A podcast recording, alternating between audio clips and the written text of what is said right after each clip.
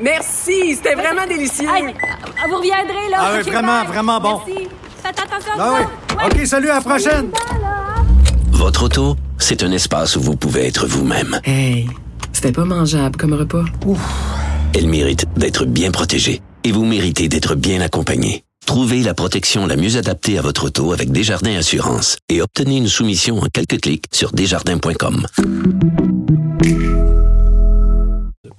Bon, parlant de gâcher, euh, la soirée de M. Trudeau, je pense, a été gâchée hier.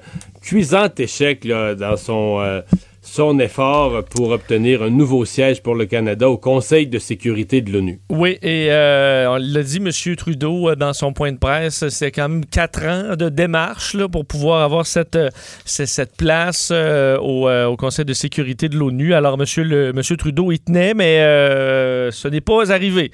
Alors, c'est dit déçu.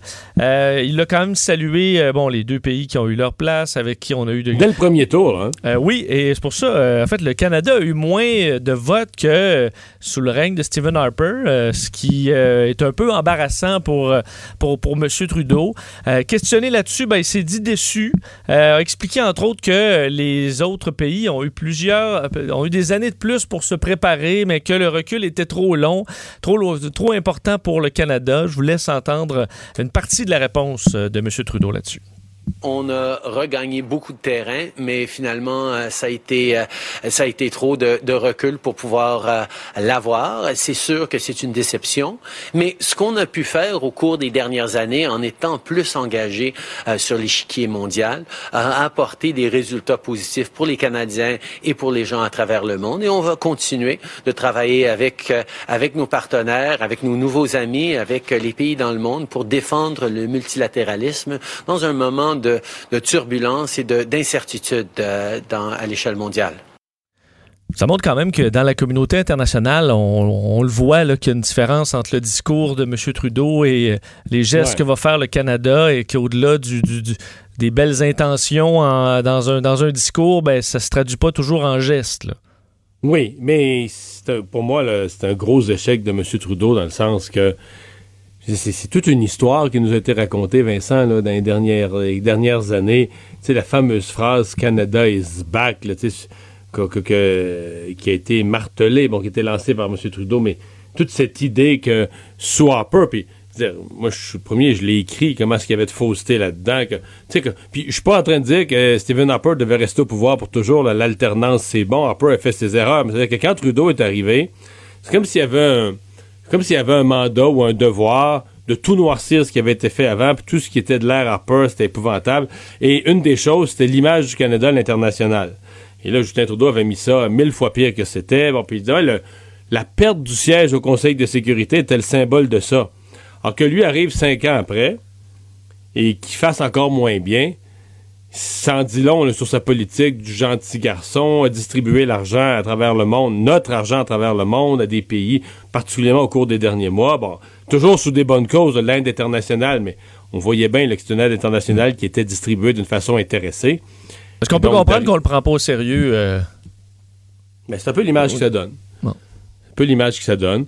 Et que, bon, ça a amusé tout le monde. Au début, au début, là, son arrivée, euh, il y, a, cinq ans, son personnage a créé une curiosité dans le monde. Mais euh, aujourd'hui, euh, ça déplace rien. Euh, ça a pas. Puis c'est pas. on va en reparler plus tard dans l'émission, mais il n'y avait pas les mêmes adversaires quand même qu'il y a dix ans. Là. Quand le Canada avait perdu son siège, c'était l'Allemagne et le Portugal. C'était quand même deux grands pays. Et là, je veux surtout pas insulter euh, deux pays que j'adore, la Norvège et l'Irlande. Mais tu sais, la Norvège et l'Irlande, ces deux pays-là, c'est en termes de grosseur, de population, Oui. c'est la moitié du Québec. là. La Norvège, c'est 4 millions, puis la- l'Irlande, c'est en bas de 5. Là. Quatre- un peu plus, mais 4,89, mais c'est en bas de 5. Fait que je veux dire, c'est deux pays plus petits que le, Ben oui, on deux pays met- plus petits que le fait, Québec. là. On a quand même l'impression, nous, comme Canadiens, que le Canada a plus d'impact à l'échelle internationale que les Irlandais. Là. Euh, en tout respect Oui, pour le- l'Irlande, le- mais le- effectivement, on la se rend compte. planète a voté, puis ça a donné ça, Ben, c'est ça. pour l'instant. Euh, bon. Et M. Trudeau qui annonçait aussi cette application mobile de traçage. J'étais quand même surpris qu'on surpris qu'on puisse aller de l'avant là-dedans, sachant écoute, tout ce que ça va amener comme théorie du complot. Puis ah, on vous l'avait dit qu'il allait nous tracer, mais euh, faut croire qu'on croit que ces, ces applications-là peuvent aider dans le, contexte de la pandémie, c'est-à-dire des applications évidemment qui, euh, qui sont euh, anonymes, qui permettent d'identifier si vous êtes euh, diagnostiqué COVID-19, vous pouvez l'indiquer à l'application qui pourra retracer les gens que vous avez croisés, encore là de façon anonyme, et vous pourrez être averti donc si vous avez euh, côtoyer ou passer près de quelqu'un qui avait la COVID-19. Euh, alors, cette application qui sera testée, entre autres, en, en Ontario, euh, menée par le service en numérique. Asie, ça marche très bien, là, à plusieurs endroits. Euh, Ça semble Ben- même, ça, ça aide le déconfinement, ça aide à circonscrire rapidement les cas. Mais c'est comme si t'as une machine qui fait une enquête épidémiologique, plutôt d'avoir les gens. Dans le fond, ça fait la même affaire que les gens de la santé publique font, là.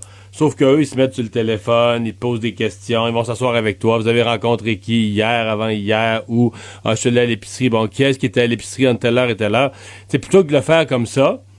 Tu le fais par un moyen technologique instantané, là, qui te fait ton histoire épidémiologique de qui t'a côtoyé dans, le dernier, dans les dernières heures, les dernières journées, et avertit ces gens-là. Donc, c'est un peu, euh, c'est un peu magique. Et je sais qu'il y a des inquiétudes. Il y en avait du commissaire à la vie privée qui a été euh, qui, euh, consulté par. M. Trudeau. Mais, euh, je veux dire, honnêtement, si vous utilisez Google Maps et euh, Facebook, et vos, vos informations personnelles sont déjà beaucoup plus en circulation que sur une application de traçage là, anonyme du gouvernement. Là.